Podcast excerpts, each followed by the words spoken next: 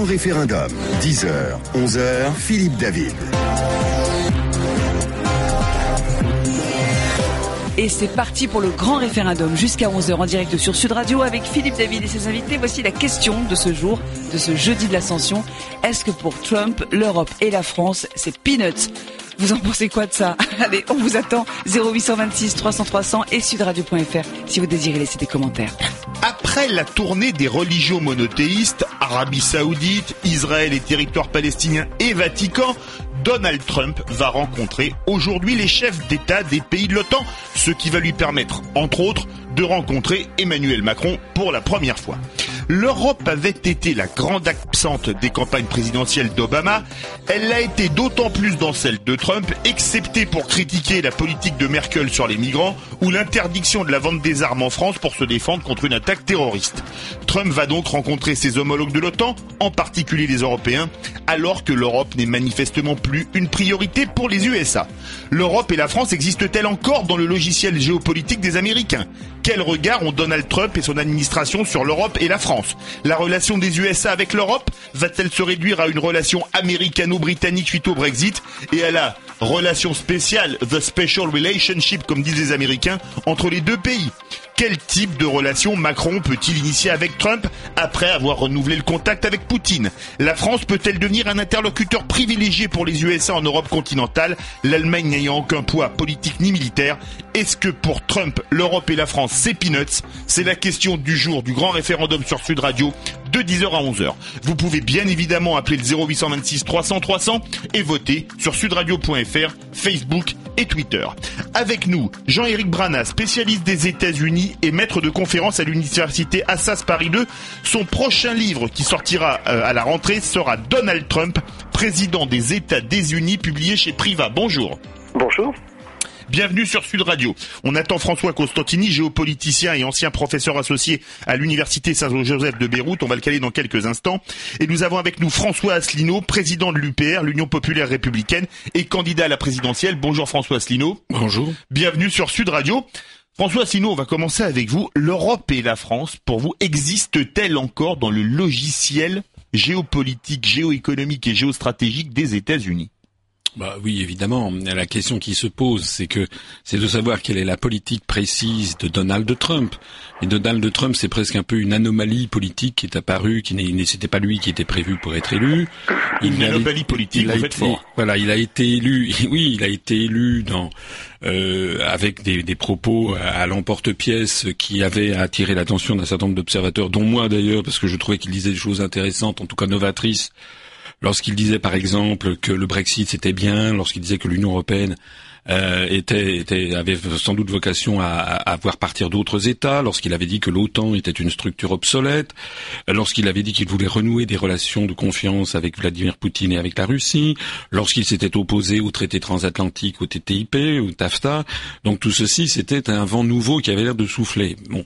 Et puis comme vous le voyez, depuis, depuis son investiture le, le 20 janvier dernier, en réalité, on voit que c'est un personnage qui est quand même, euh, d'abord, qui n'a pas beaucoup de pouvoir, enfin, en tout cas, qui en a moins que ce que l'on croit en, France, parce qu'en France, on a un petit peu tendance à, juger de, euh, des, des, institutions américaines euh, à l'aune des institutions françaises, mais en réalité, le pouvoir du Congrès aux États-Unis est extrêmement important. On peut bloquer, par exemple, on l'a vu sur le projet de mur vis-à-vis de, du Mexique. Peut destituer un président. On peut destituer un président. On voit qu'il y a actuellement la polémique sur l'affaire du, du patron du FBI. Donc, le président des États-Unis est quand même quelqu'un qui est entravé par le Congrès, surtout lorsqu'il n'y a pas la majorité. D'ailleurs, on verra nous-mêmes, en France dans quelques semaines, euh, imaginons que, que, que, En Marche ne soit le mouvement En Marche fasse une contre-performance et qu'il y ait une majorité qui soit hostile à M. Macron, on verrait d'ailleurs que M. Macron serait lui-même dans une situation euh, qui n'est pas si facile. Donc Donald Trump est dans une situation de politique intérieure qui n'est pas si facile, et puis il a été un peu phagocyté, on a l'impression, par euh, bah, tout le complexe militaro-industriel, ce que certains appellent l'État profond aux États-Unis. Donc sur tous ces sujets, il a fait, il donne l'impression d'être un peu de faire des volte-face.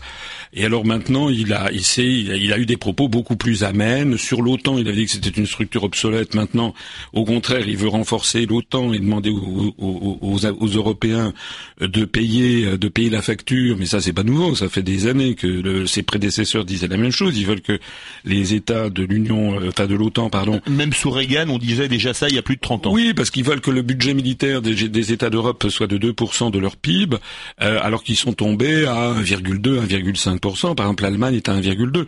Et donc, euh, Donald Trump comme ses prédécesseurs, en fait, tape du poing sur la table pour que les Européens mettent, mettent euh, du budget, enfin de l'argent dans, dans, dans l'OTAN. Euh, bon, en, d'autres termes, moi je dirais un petit peu, vous savez, c'est le titre d'une pièce de Shakespeare, Much Ado About Nothing, c'est-à-dire beaucoup de bruit pour rien.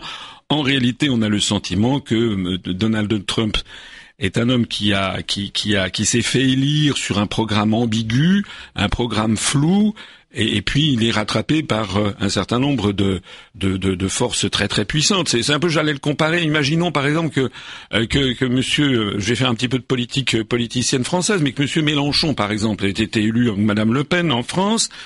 Il y a beaucoup de leurs électeurs qui pensaient, par exemple, que Monsieur Mélenchon voulait sortir de l'Union européenne ou de l'euro. Il n'a jamais dit ça. Il a toujours dit le contraire. D'ailleurs, bah, c'est un peu pareil pour. et puis on s'apercevrait que Monsieur Mélenchon fait en fait la même politique que les prédécesseurs. Et eh ben c'est un peu. Trump il a, il, a, il a tenu des propos qui étaient très sévères contre l'OTAN, contre ces mais il n'avait jamais dit qu'il allait sortir de l'OTAN, il n'avait jamais dit qu'il allait euh, favoriser euh, euh, la sortie des, pays membres de l'Union européenne, et puis il est rattrapé par, par, les, par des forces par la, par la réelle politique. Par la, par la réalité de, de, de, de ce truc. C'est-à-dire que pour, pour changer les choses, vous savez quel était mon programme pour ce qui me concerne, pour changer les choses, il faut avoir un programme extrêmement clair et non ambigu. Le programme de M. Trump était la quintessence de l'ambiguïté médiatico-politique. Jean-Éric Brana, est-ce que pour vous, l'Europe et la France existent encore de logiciels géopolitiques, géoéconomiques et géostratégiques des États-Unis, vous qui êtes un éminent expert des États-Unis? Je vous remercie pour l'éminent expert d'abord. Bonjour ah, à vos invités vous-même et vos auditeurs. Écoutez, je vais reprendre exactement les mots de votre invité euh, François euh, bien évidemment euh, c'est dans le logiciel américain et je crois que personne ne doute qu'il y a une amitié très forte entre les Américains et les Français, ne serait-ce que parce que nous sommes rendus des services réciproques, que ce soit au moment de la Révolution américaine ou au moment de la Seconde Guerre mondiale ou la Première Guerre mondiale en France. Donc euh, tout ça, ça a quand même euh, créé des liens. maintenant, savoir si Trump pense à la France tous les jours, bien sûr que non. Il s'occupe des États-Unis. Je vous rappelle que son programme il a assez dit et répété, encore une fois le jour de son investiture ou devant le Congrès le 28 février, c'est l'Amérique d'abord et seulement l'Amérique, en rajoutant d'ailleurs cette phrase pour clarifier les choses, je ne suis pas le président du monde. Ce qui veut dire qu'il y a euh, aujourd'hui euh, aux États-Unis un président qui ne veut pas euh, diriger l'ensemble de la planète et peser, ne serait-ce qu'en faisant la morale aux uns et aux autres, et c'est bien le sens du voyage on l'a bien compris qu'il est en train de mener actuellement, dans laquelle il a fait euh, la morale à personne et il l'a bien fait remarquer qu'il ne faisait pas la morale, tout ça pour se désengager. Alors là, je suis un petit peu en désaccord avec euh, François Asselineau euh, sur le côté flou du programme de Donald Trump. Moi, je dirais le côté vide du programme de Donald Trump, ce qui n'est quand même pas la même chose qu'entre parce qu'entre le flou et le vide, il y a quand même un monde. Mais ce vide avait quand même un axe très fort. Encore une fois, l'Amérique d'abord et seulement l'Amérique, avec pour ceux qui concerne la politique étrangère, euh, là aussi beaucoup de vide, mais quand même trois discours fondateurs, le premier en février, le deuxième en août, le troisième en septembre pendant la campagne électorale, qui passaient par une lutte contre le terrorisme. Je présume qu'on va en parler tout à l'heure, mais c'est euh, on va en parler bien entendu.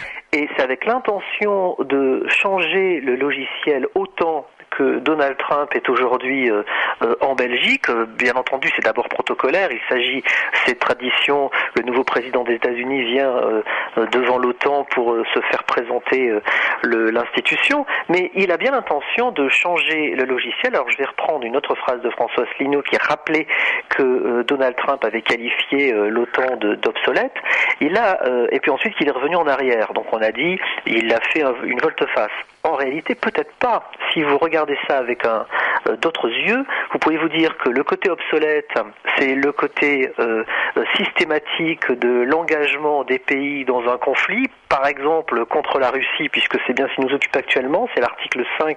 Je sais que François Asselineau adore les articles dans les, les différents traités. C'était une petite Alors l'article 5, si je ne m'abuse, c'est celui qui dit que si un pays est attaqué, tous les autres vont à son secours, c'est ça? Exactement.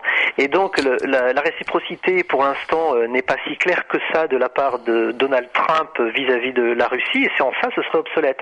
En revanche, si ça n'est plus obsolète, c'est si euh, l'OTAN devient un instrument de lutte commun contre le terrorisme, et c'est d'ailleurs ce qui a été avalisé hier soir. Donc Donald Trump a réussi son premier coup, et je pense qu'aujourd'hui le, rebond de ce coup-là, ce sera de faire en sorte que tous les, toutes les intelligences euh, de l'OTAN, tous les, services secrets se mettent en commun dans, dans une coordination pour euh, cette Et il rentrera aux États-Unis avec un, parcours complet en politique étrangère. Un, je me désengage. Deux, effectivement, je fais payer les différents pays. Trois, tout le monde s'est mis en ordre de marche pour euh, la, protection du monde, mais bien sûr pour lui la protection des États-Unis. Quand vous dites tout le monde s'est mis en marche, c'est peut-être pas seulement Donald Trump qui s'est mis en marche ces derniers temps. François Costantini, bonjour. Oui, vous êtes géopoliticien, auteur du livre Le Liban, publié chez, chez Perspective Libre, pardon, ancien professeur associé à l'université Saint-Joseph de Beyrouth. Pour vous, est-ce que l'Europe et la France, même question qu'à mes deux autres invités, elles existent encore dans le logiciel géopolitique, géoéconomique et géostratégique des USA Non, bien sûr que non, mais ont-elles jamais existé? La France est un pays, on l'a vu, qui, qui a reculé sur le plan de l'influence géopolitique et qui, euh, depuis la fin de la guerre froide, a choisi une option, celle d'aller vers la réintégration de l'OTAN, avec François Mitterrand avec le Conseil, et surtout Nicolas Sarkozy avec la réintégration euh, de l'OTAN euh, en, tant qu'organisation intégrée. Donc à partir de là, la France ne compte pas. Quant à l'Europe, l'Europe n'existe pas. Elle a renoncé à la puissance politique, à l'autonomie, à l'indépendance. Elle a renoncé à ce qui aurait été pour moi ce que j'appelais un, un, super plan Fouché, hein, le plan Fouché 1 et 2, euh, que le... Allô, vous m'entendez, Philippe? Oui, oui, on vous entend parfaitement bien. Merci. Bon, oui, euh, c'est-à-dire que les plans Fouché 1 et 2 qui auraient permis une construction politique de l'Europe. Or, Bruxelles aujourd'hui, ce n'est pas la construction politique. Bruxelles, c'est une Europe supranationale, mondialisée, ouverte à tout vent et totalement insérée dans les totalement insérée dans les dans les schémas tactiques stratégiques américains. La preuve, c'est que j'ai été édifié hier soir. J'ai vu un reportage sur les soldats français en Estonie. Peut-on sérieusement nous dire, à l'heure où c'est la menace euh, du terrorisme islamiste, euh, les flux migratoires massifs, subversifs, euh, qui, nous menacent, que notre sécurité se trouve euh, sur la, ligne boréale des, pays baltes? On voit jusqu'à quel point, jusqu'à quel point une politique totalement contraire à nos intérêts fait qu'aujourd'hui, en effet, l'Europe et la France, ça ne pèse pas grand-chose, pour, pour ne pas dire rien. Allez, vous restez avec nous pour le grand référendum avec Philippe David qui vous pose aujourd'hui cette question. Est-ce que pour Trump, bah, l'Europe et la France, c'est peanuts, c'est-à-dire rien du tout euh, Peanuts, comme disent les Québécois.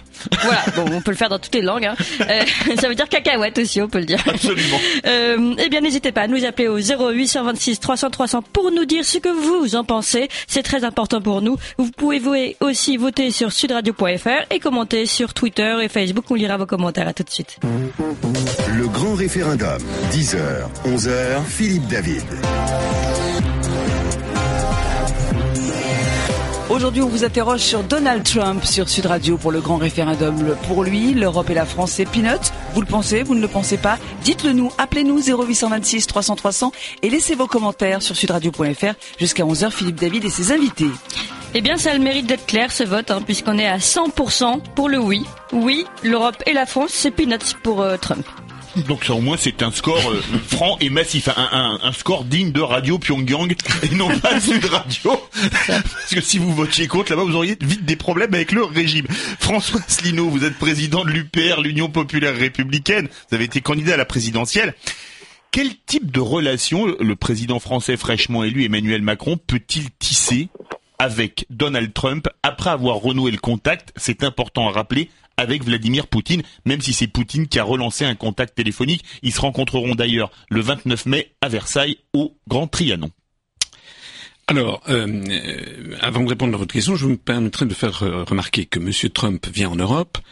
Il s'est rendu, enfin, après être allé au Moyen-Orient, vous l'avez dit tout à l'heure, Arabie Saoudite et Israël et le territoire palestinien. Et Vatican. Et, et, ensuite, il est allé en Italie pour rencontrer le pape, puis à Bruxelles, et après il repart en Italie pour le sommet de Taormina. C'est le sommet va- du G7, Voilà. en Sicile. Donc, il sera allé deux fois en Italie, une fois en Belgique, et il survole la France, au propre comme au figuré. Il fut un temps où les présidents des États-Unis, du temps de De Gaulle, Kennedy, avaient fait le voyage pour aller à Paris et repartir aux États-Unis. Et c'était pareil du temps de Nixon. Ça veut dire qu'il s'est passé quelque chose dans notre pays, c'est que dans les années 60-70, nous étions un interlocuteur qui discutait d'égal à égal. Rappelez-vous le sommet de Reykjavik entre Georges Pompidou et le président des. États-Unis Nixon, qui avait fait le voyage, ils s'étaient rencontrés en Islande, à mi-chemin. On en est loin. en 73 Ouais. de mémoire. Voilà, on en est très très loin. Maintenant, la France est devenue un pays satellite. Un pays satellite, et euh, il faut quand même bien avoir à l'esprit que euh, Monsieur, euh, alors je sais qu'on va dire oui, vous cherchez des complots partout. Non, Euh, Monsieur Monsieur Trump, lorsqu'il arrive euh, en, Europe, il sait qu'il peut compter sur des réseaux d'influence, par exemple ceux de la French American Foundation, dont a fait partie Monsieur Macron, dont a fait partie le Premier ministre français, dont fait partie Madame Federica Mogherini, euh, qui est la représentante d'étrangères. Euh, elle, c'est pas la French American, c'est l'Italian American Foundation. Donc, ce sont des responsables politiques, médiatiques, etc. en Europe qui ont été déjà présélectionnés, souvent d'ailleurs adoubés par le club de Bilderberg, qui ont été adoubés. Donc, on sait à quoi s'en tenir. Monsieur Trump, si vous voulez, il a des fiches certainement dans ses dossiers, il sait très bien à quoi s'en tenir. Donc, on- quand on présente aux Français une espèce de entretien bilatéral Macron euh, Macron Trump comme si c'était des égaux, non. Monsieur Trump est dans la position du suzerain qui vient vérifier l'état des vassaux, des gouverneurs, le gouverneur de la province France, de l'empire euro-atlantiste. On ne dit pas assez que l'Union européenne, par l'article 42, je renvoie à M. Bana, puisque il avait remarqué que j'aime bien les articles. Ah, oui, ça veut dire que vous, vous avez une connaissance, ben, l'article vous avez une 42. connaissance des articles empiriques. L'article 42 du traité de l'Union européenne nous place quasiment sous la tutelle de, de l'OTAN, et donc vous faisiez remarquer, quelqu'un faisait remarquer tout à l'heure que euh, Monsieur Monsieur Sarkozy nous avait fait rentrer dans le commandement militaire. En fait, C'était plus nous, François Constantin. Plus nous construisons l'Europe, enfin, moi je n'appelle pas ça construire l'Europe, j'appelle la détruire.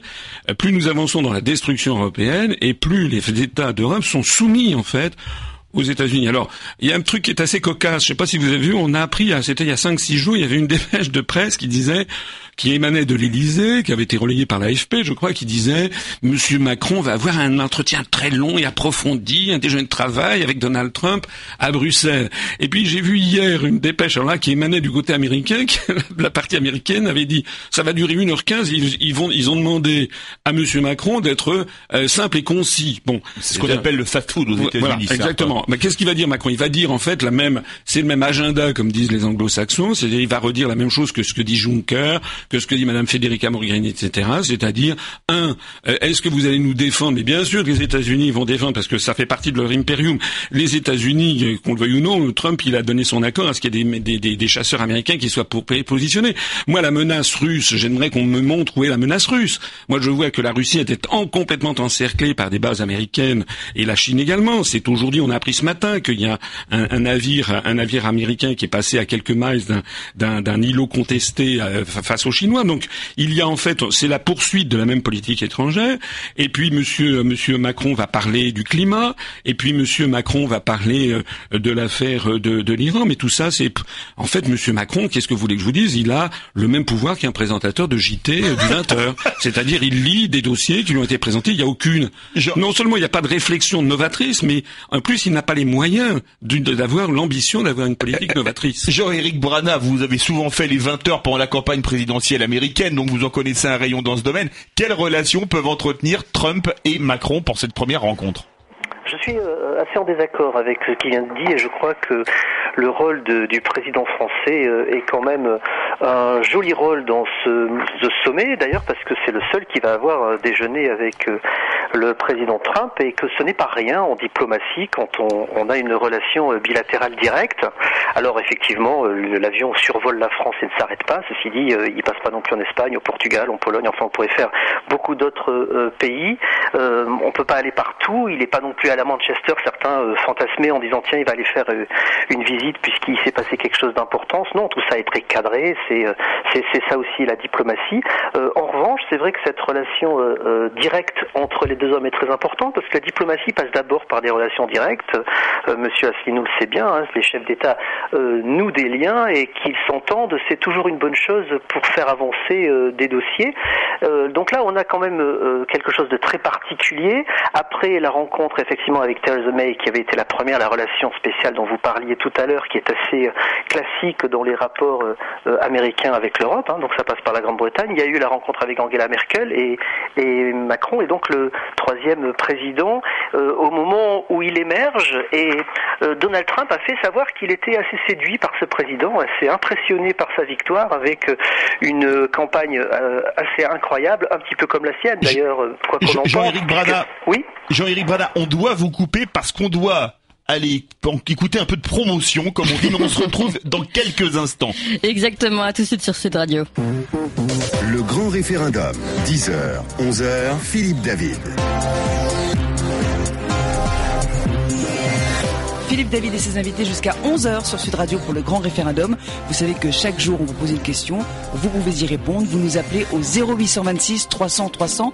Est-ce que pour Donald Trump, l'Europe et la France, c'est peanuts? Allez, vous nous appelez et vous laissez aussi des commentaires sur sudradio.fr. Oui, le vote euh, qui a baissé un petit peu, hein, quand même on est passé à 91%, mais quand même euh, gros vote majoritaire pour le oui.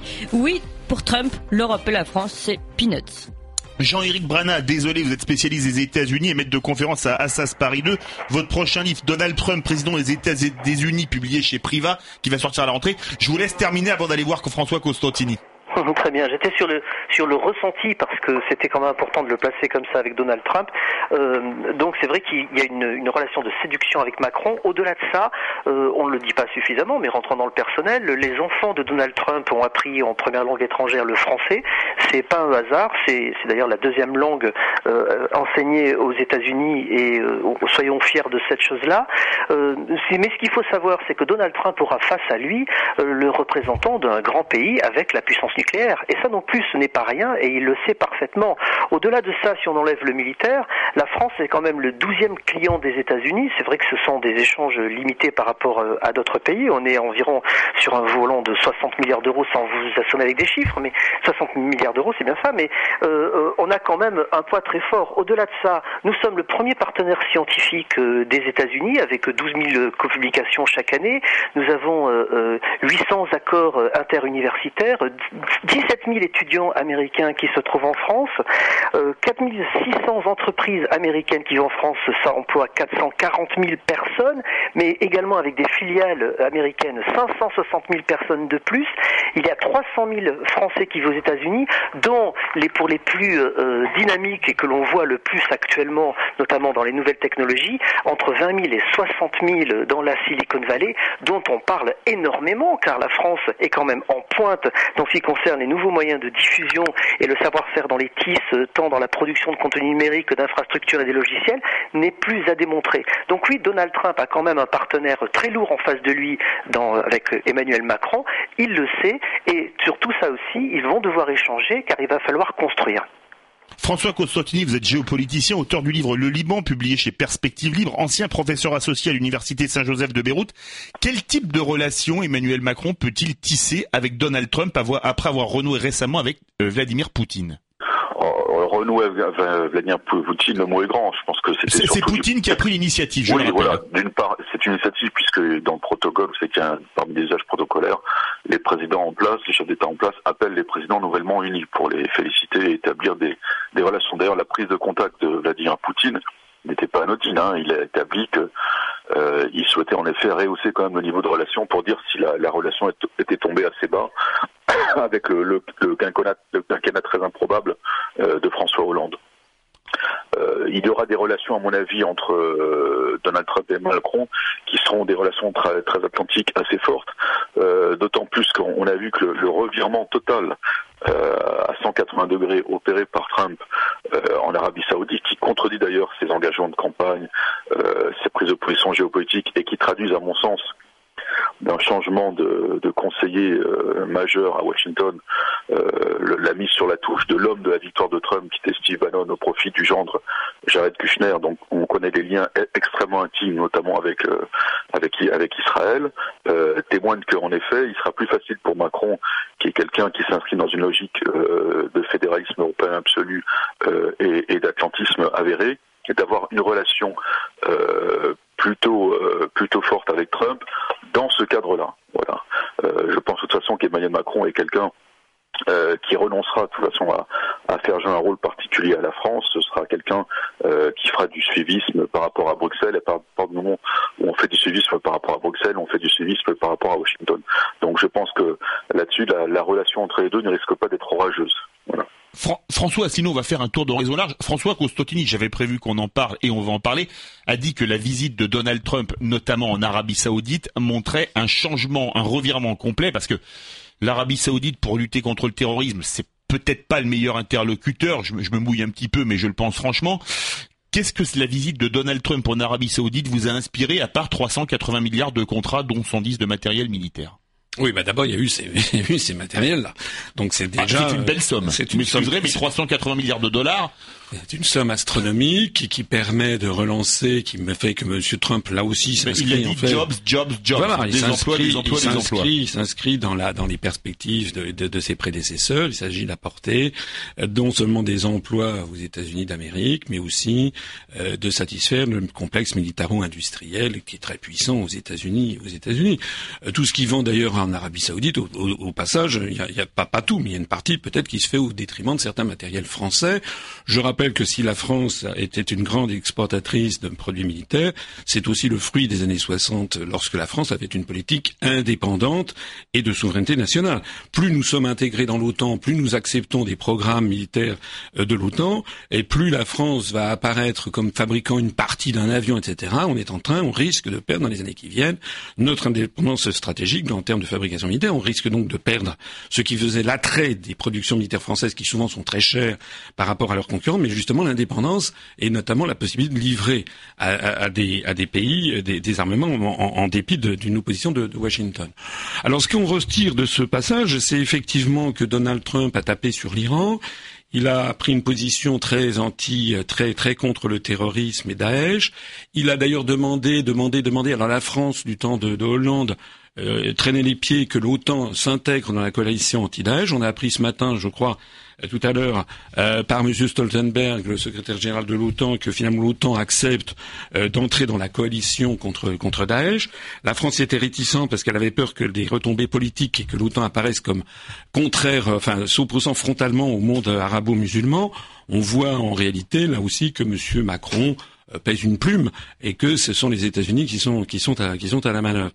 Euh, ce qui est ce qui est quand même intéressant dans ce passage en Arabie Saoudite, il me semble, c'est que euh, on a l'impression que les États-Unis, il y a quand même euh, en sous-main, hein, pas, pas, pas, pas, ce qu'on raconte aux enfants des écoles. Je parle, je parle de vraiment des, des forces qui y a sous-jacentes derrière Daesh, derrière l'État islamique il y a des forces qui sont qui émanent plus du Royaume-Uni, du MI6, qui financent depuis des décennies, euh, notamment par exemple par l'intermédiaire des frères musulmans. Il y a des liens très étroits entre les services secrets euh, britanniques et une forme de terrorisme. Et on a l'impression que la position que prend actuellement les États-Unis serait plutôt de prendre leur distance par rapport au Royaume-Uni sur ces questions. Ce sont des choses très graves, bien entendu, qui ne font jamais la une des médias, mais qui sont, tous les experts savent très bien à quoi s'en tenir, sur ce qui se cache derrière les frères musulmans, par exemple. Allez, on va faire un petit tour au standard 0826 300 300. Stéphane qui nous appelle de Moissac, c'est dans le Tarn-et-Garonne. Bonjour Stéphane. Bonjour Stéphane. Bonjour. Bienvenue sur Sud Radio. Bonjour, merci. Bon, mais je voulais, euh, je pense que finalement la France, euh, depuis euh, le dernier président qui, qui n'a pas un peu suivi la politique étrangère des États-Unis, c'était M. Chirac qui a refusé d'aller en Irak. Et puis finalement, depuis, les présidents français suivent, suivent les, États-Unis dans leur dans leur désir géopolitique. Et donc, à partir de vu qu'on les suit, qu'on est des suiveurs, on passe pas bien lourd, effectivement. À savoir que les serveurs, les ministères de l'Élysée de l'intérieur des armées sont aux, aux USA. Donc, les USA ont la même mise sur la France, il me semble. Donc pour vous, la, France euh, ne compte plus aux yeux de Donald Trump, elle compte, vais utiliser un terme américain qu'on a choisi volontairement, pour peanuts, pour des cacahuètes. Euh, pas, pour peanuts, mais elle, est soumise à mon avis. Donc, donc pourquoi ils auraient besoin de, de, de parlementaires avec la France, puisque la France est soumise à leur action? Merci beaucoup Stéphane de Moissac dans le Tarn-et-Garonne. On va faire réagir Jean-Éric Brana, spécialiste des États-Unis, maître de conférence à Paris de Assas. Son prochain livre, Donald Trump, président des États-Unis, publié chez Priva. Qu'est-ce que vous répondez à Stéphane? Et je vais vous faire réagir également sur le revirement de politique de Trump en Arabie Saoudite. Bah écoutez, c'est un, petit peu la même réponse que je vais vous faire. Comme ça, je réponds d'une part à Françoise Asselineau et puis euh, à Stéphane qui. Euh, vous faites d'une pierre deux coups, c'est bien. Mais avec oui, vous, mais oui, on va économiser un petit peu de temps d'antenne. mais euh, moi, j'ai une autre lecture hein, du revirement de l'OTAN qui maintenant fait entrer la question terroriste dans ses préoccupations. C'est vrai qu'il y avait une réticence pour poser ce que ce qu'a dit très justement François Asselineau tout à l'heure. Je la vois pas comme lui sur la, la partie du conflit syrien, je la vois au contraire plutôt du côté euh, d'Afghanistan, parce qu'il faut savoir qu'il y a toujours cette clause de réciprocité qui fait que, euh, comme les Américains ont envoyé des hommes en Afghanistan, ça voudrait dire qu'en luttant contre le terrorisme, euh, de la même façon, les, Européens et les Français en particulier devraient donc envoyer des hommes supplémentaires en Afghanistan, ce que la France et l'Allemagne se refusaient à faire.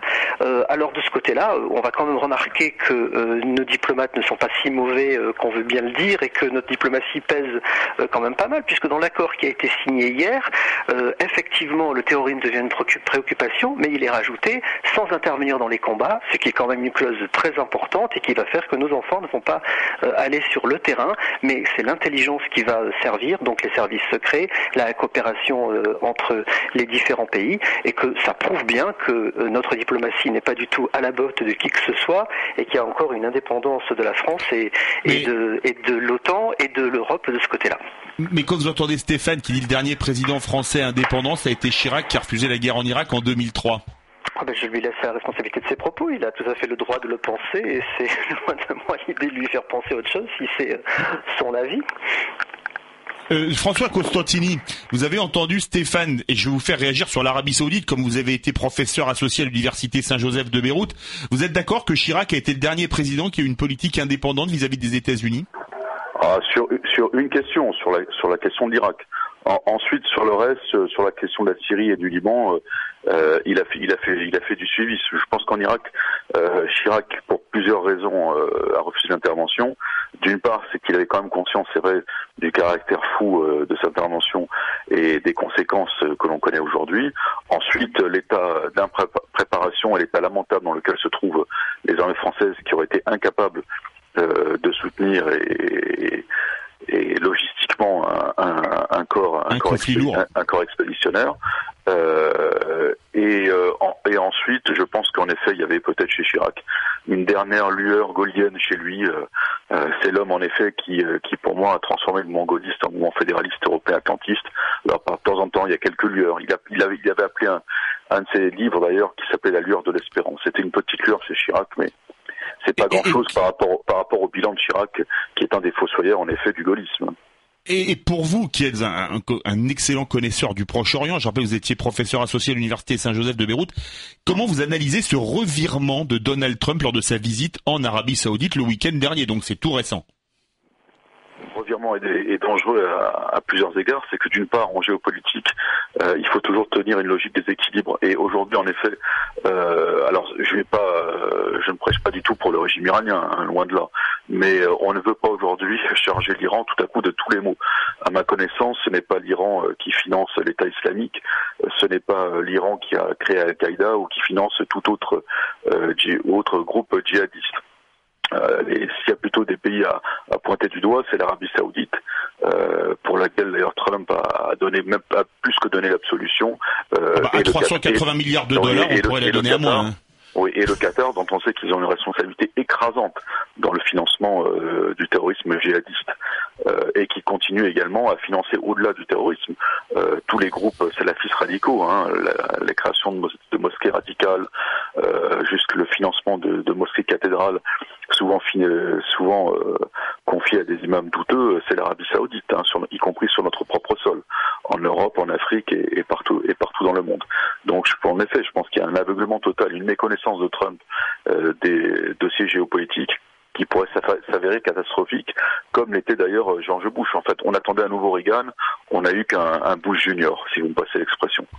François Asselineau, qu'est-ce que vous voulez répondre à Stéphane qui disait que Chirac a été le dernier président qui a eu une politique indépendante ben, je, suis tout à fait d'accord avec euh, ce qu'il ce qu'a dit Stéphane de Moissac. Voilà, ce qu'il a dit et ce qu'a dit François Costantini, que je, là, je suis tout à fait d'accord avec ce qui vient d'être dit, c'est-à-dire que Chirac, sur l'affaire irakienne spécifiquement, a eu une politique, une pose, une posture, avec d'ailleurs Dominique de Villepin, euh, qui était qui était gaulienne. Et d'ailleurs, rappelez-vous que lorsqu'il y a eu le discours de Villepin en 2003 au Conseil de sécurité, nous avons été, la France a été approuvée massivement par peut-être 90% des États du monde. Parce que la France, elle est puissante à condition qu'elle sorte de l'Union européenne et de l'OTAN, qu'elle sorte de cette gang qui la, qui, qui la maintient sous, en soumission, à partir du moment où la France retrouve son logiciel d'origine, c'est-à-dire un pays libre, indépendant et souverain, elle peut faire défendre ce qui est son rôle, c'est-à-dire défendre le porte-parole des peuples et des nations euh, face à tout empire.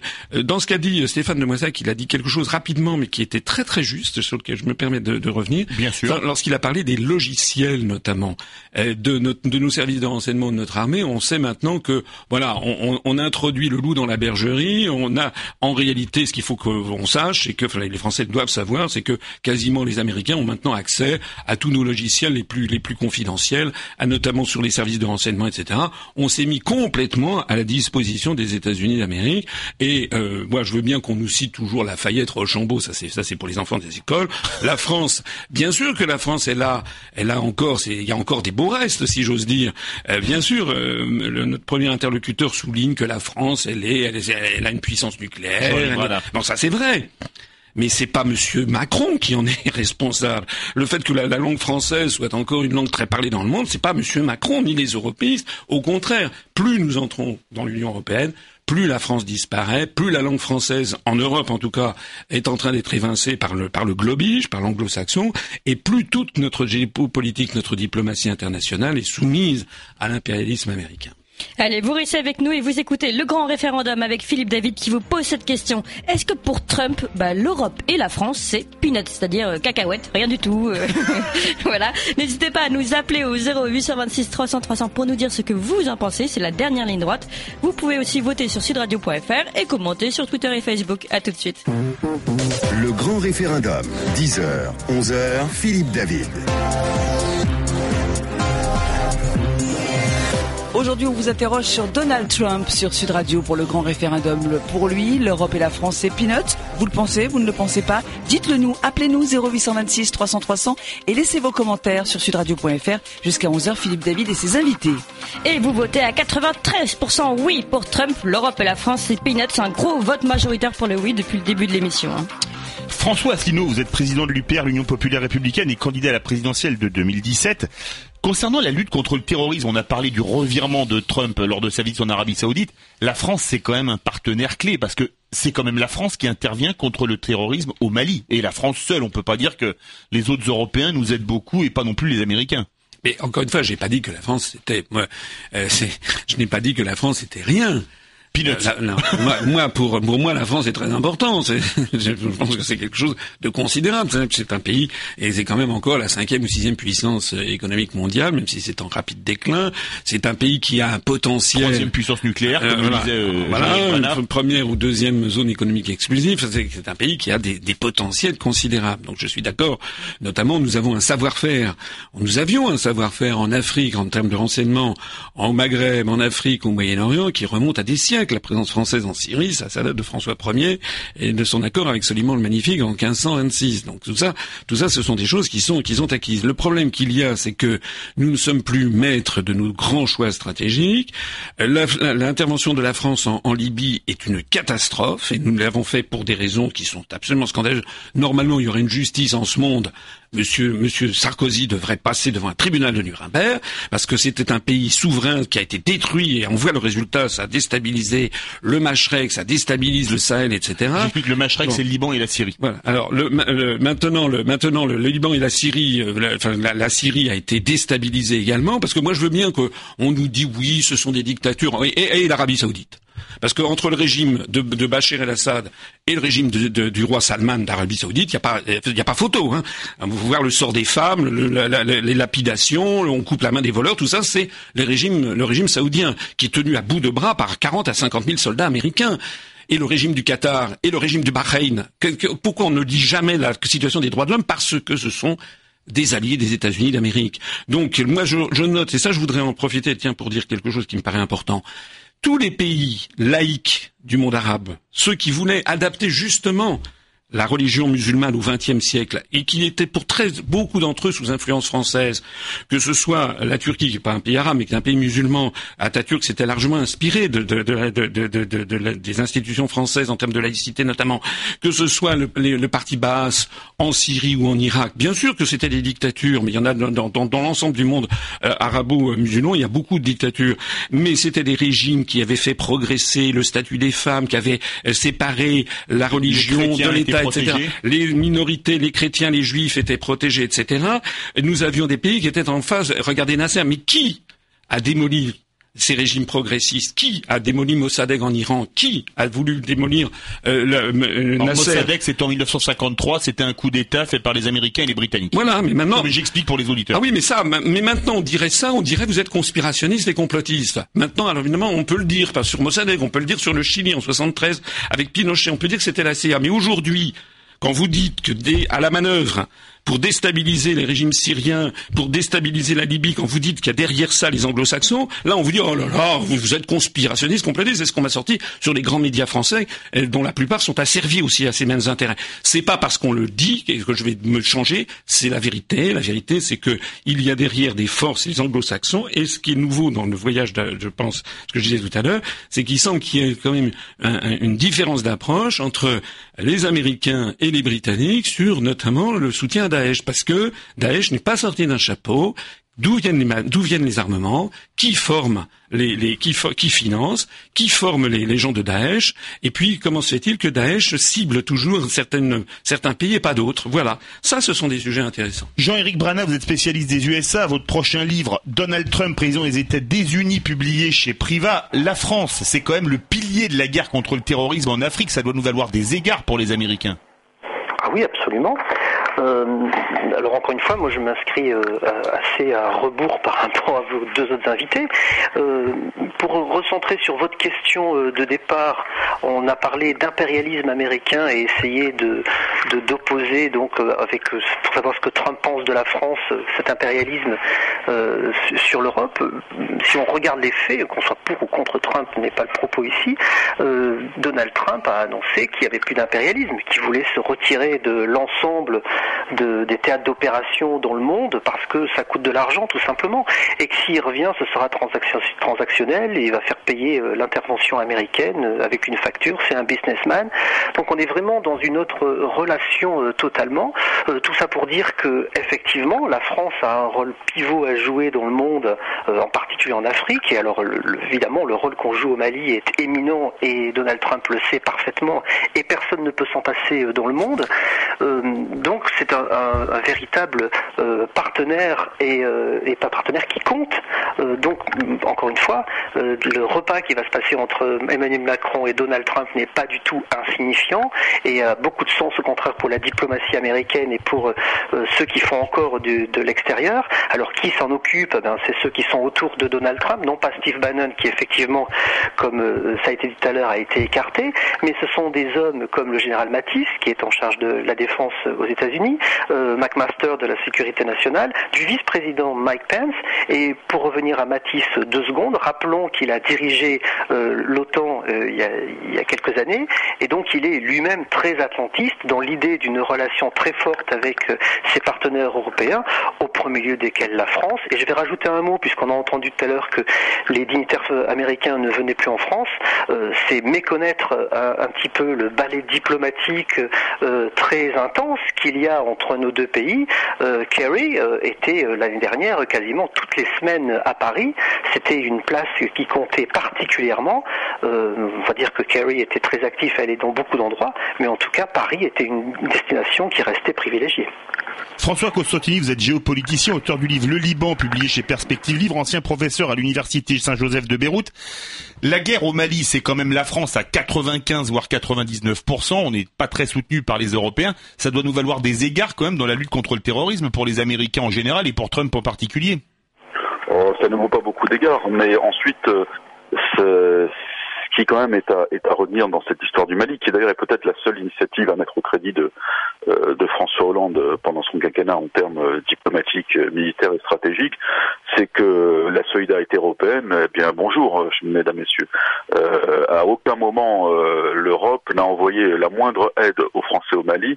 Les Français, ils sont allés seuls. Alors la solidarité ah, européenne. Les, Américains, les Allemands ont envoyé un hôpital de campagne. Ah, ah, merci, merci beaucoup, Dankeschön, euh, euh, mais, mais, non, mais c'est une plaisanterie. Normalement, euh, c'est un corps expéditionnaire euh, qui a fallu monter multinational à partir des pays européens, des États-Unis. Rendez-vous compte que la France est seule contre un des pôles majeurs du, du, terrorisme djihadiste en Afrique, avec des États affaiblis, démunis en plus, des zones désertiques gigantesques. C'est l'armée française seule, avec ses moyens de plus en plus réduits, qui doit lutter. Et on nous parle de solidarité européenne, mais par contre, la France, elle, fournit des contingents en Estonie.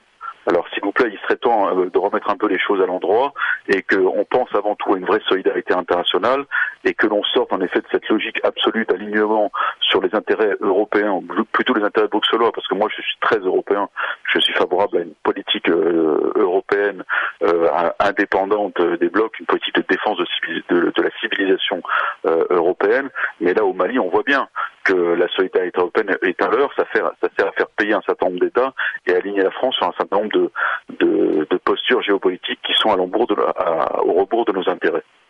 Messieurs, il nous reste une minute. Je vais donc vous demander une réaction en 20 secondes à chacun. Est-ce qu'aujourd'hui, la, la, baisse d'influence de l'Europe, elle s'explique pas par le fait que pour les Américains, la zone de croissance, c'est le Pacifique et donc la Chine et pas l'Atlantique avec l'Europe? Très court, François Asselineau. Oui, c'est une, des possibilités, mais c'est surtout parce que l'Europe est, une, est asservie. Moi, je ne vais pas ici en 20 secondes rappeler toutes les analyses que j'ai pu faire depuis 10 ans et qui fait d'ailleurs que notre mouvement politique est en croissance verticale parce que les gens découvrent que ce que je dis est vrai. Ça se révèle exact avec les événements. La construction européenne sert les intérêts géopolitiques américains. D'ailleurs, M. Trump a fait volte-face aussi là-dessus. Il avait dit qu'il était contre le Brexit parce qu'il avait une réaction spontanée. Maintenant qu'il est élu président des États-Unis, qu'il a pris ses fonctions, eh bien, il a certainement les dossiers, les, les ses conseillers qui lui montrent tout l'intérêt que les États-Unis tirent de cette utopie qui, qui verrouille 28 États les uns avec les autres, c'est un stratagème chinois qui s'appelle le stratagème des chaînes, qui fait partie des 36 stratagèmes chinois classiques. Ça permet de neutraliser, de neutraliser, des, de neutraliser des, adversaires en les forçant à se lier dans des liens absurdes et auto-bloquants. Jean-Éric Brana, en 15 secondes, le pôle de croissance, c'est l'Atlantique, le Pacifique et la Chine, plus l'Atlantique et l'Europe. Alors je partage pas du tout l'idée qu'il y ait une baisse d'influence de l'Europe et je crois que l'Europe pèse très très fort avec un, seul exemple. La question du réchauffement climatique est au cœur des préoccupations en Europe actuellement et, et on a réussi à faire reculer euh, Donald Trump sur cette question. Il n'a toujours pas retiré Jean-Éric son Comme vous avez explosé les 15 secondes, je ne pourrais pas faire réagir François Constantini, mais je le remercie beaucoup. Ancien professeur à l'Université Saint-Joseph de Beyrouth. Merci beaucoup Jean-Éric Bradin.